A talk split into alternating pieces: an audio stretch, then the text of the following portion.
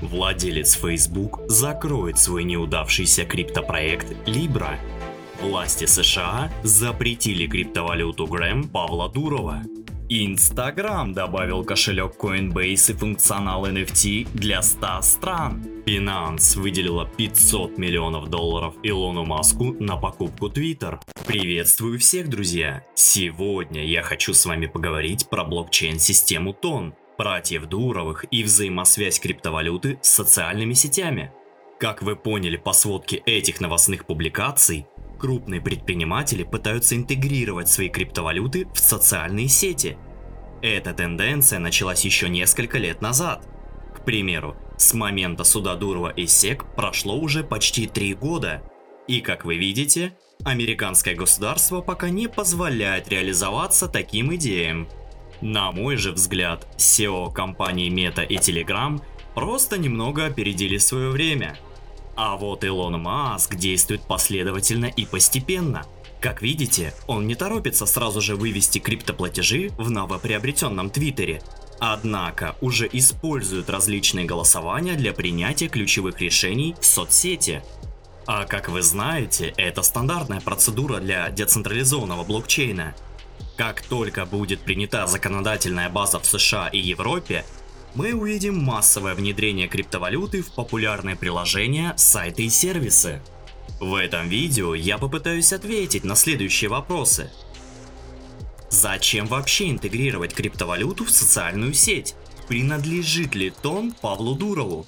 И будет ли тон когда-то дорожать? Ну а прежде чем начать, друзья, напомню вам поставить лайк этому видео и подписаться на данный канал. Это позволит нам с вами оставаться на связи. Ну а если вы хотите более подробной информации о новостях и анализе рынка, то приглашаю вас в телеграм-канал по ссылке в описании.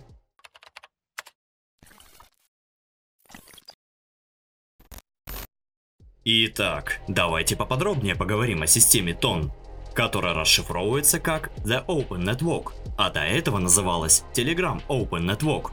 Такая красноречивая метаморфоза произошла после небезызвестного судилища между SEC и компанией. Братья Дуровы хотели связать блокчейн Тон со своим мессенджером еще в 2019 году. Они собрали на это мероприятие 1 миллиард долларов инвестиций и успели раздать первые монеты под названием Грэм своим вкладчикам – Однако комиссия по ценным бумагам США посчитала выпуск криптовалюты как несанкционированную публикацию акций, а по итогу суда обязала Дуровых вернуть инвестиции и выплатить штраф размером 18 миллионов долларов. Вы спросите, почему именно американский СЕК может указывать, что делать международной компании вроде Telegram? Почему они вообще обязаны выполнять судебные предписания данного государства? Обратите внимание, как бы Павел Дуров не ругал систему правоисполнения США в своем блоге, он все же добросовестно и законопослушно выполняет все свои обязанности. А дело в том, что США это необыкновенно важный рынок для любого крупного IT-предпринимателя. Важнейшие агрегаторы приложений вроде App Store и Play Market базируются именно в США. Крупные клиенты находятся в США, а невыплаты штрафов в Соединенных Штатах могут грозить большими международными последствиями.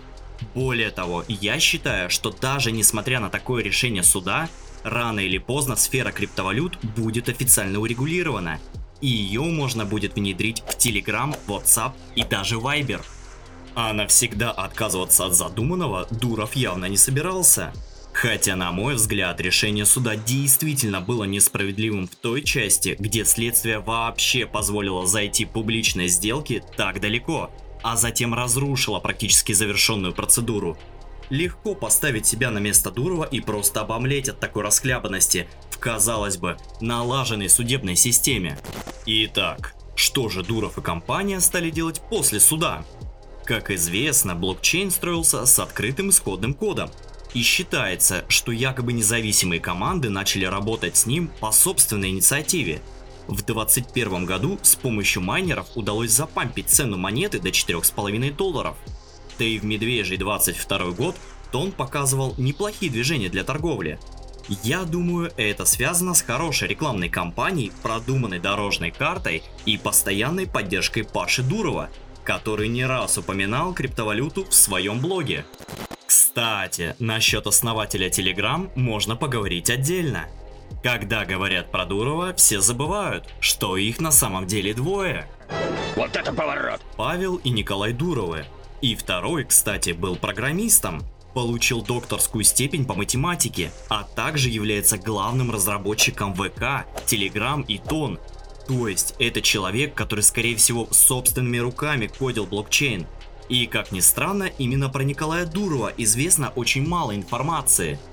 Публичным в его деятельности был разве что очень мутный конфликт с Александром Розенбергом по поводу увольнения и якобы влюбленности в невесту последнего. Там случилось даже громкое судебное дело, которое закончилось мирным соглашением и в котором разбирался по сути Павел, а не Николай.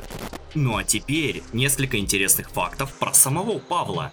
После продажи своей доли ВКонтакте он купил 2000 биткоинов по цене 750 долларов. Туров признался, что ему очень нравится образ Киану Ривза в фильме «Матрица».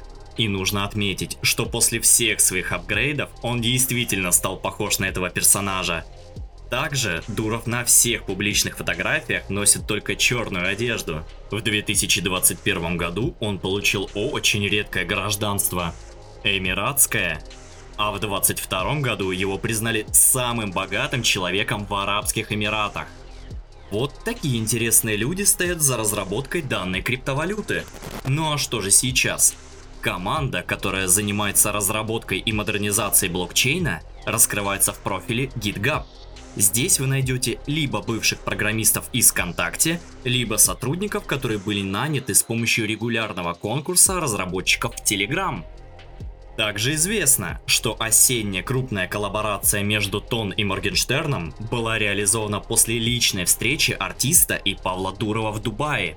Еще у него очень красивое тело. Угу. Музыкант даже записал песню и выпустил клип в рамках этой рекламы.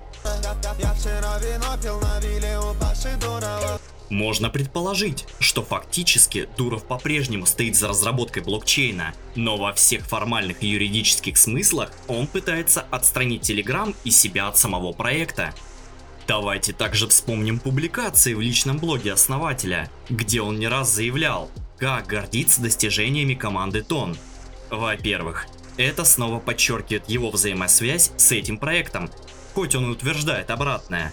Во-вторых, каждое упоминание тон в блоге Дурова моментально пампит цену за данную криптовалюту. По сути, Павел использует свою медийность, чтобы поднимать цену токена, когда ему это нужно. Вам это никого не напоминает? Также ресурсы Дурова и популярность Телеграма всегда будут основой для работы The Open Network Крепкая взаимосвязь с данной социальной сетью обеспечит постоянный приток пользователей, которые вынуждены будут пользоваться данной сетью, чтобы оплачивать услуги компании. Отсюда и вытекает выгода работы блокчейна с любой социальной сетью или мессенджером. Удобная экосистема позволяет зарабатывать деньги по всему миру, исключая посредников в лице банков и государственного контроля – Данная технология рано или поздно будет кем-то запущена, и именно поэтому крупнейшие компании мира спешат создать свой блокчейн. А что насчет цены криптовалюты ТОН? Спросит нас внимательный и любопытный зритель.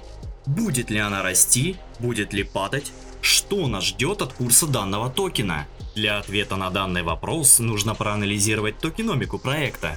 И первое, что бросается в глаза, это эмиссия в 5 миллиардов монет – очень приличное количество. Напомню, что, например, максимальная эмиссия биткоина 21 миллион.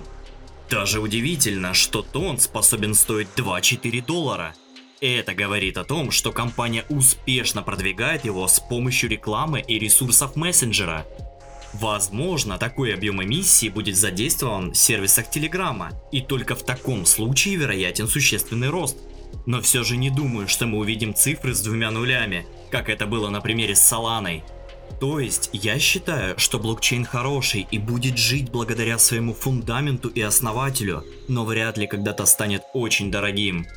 Однако для маленьких сделок, для трейдинга на фьючерсах или просто на споте, это неплохой инструмент, в котором есть ликвидность, в котором постоянно происходят движения и есть некоторые долгосрочные перспективы. Портфеле нашей команды есть небольшое количество тонн, но крупную ставку на данную криптовалюту мы решили не делать. Будем внимательно следить за развитием блокчейна и компании The Open Network. Всем спасибо за внимание. До скорого, друзья!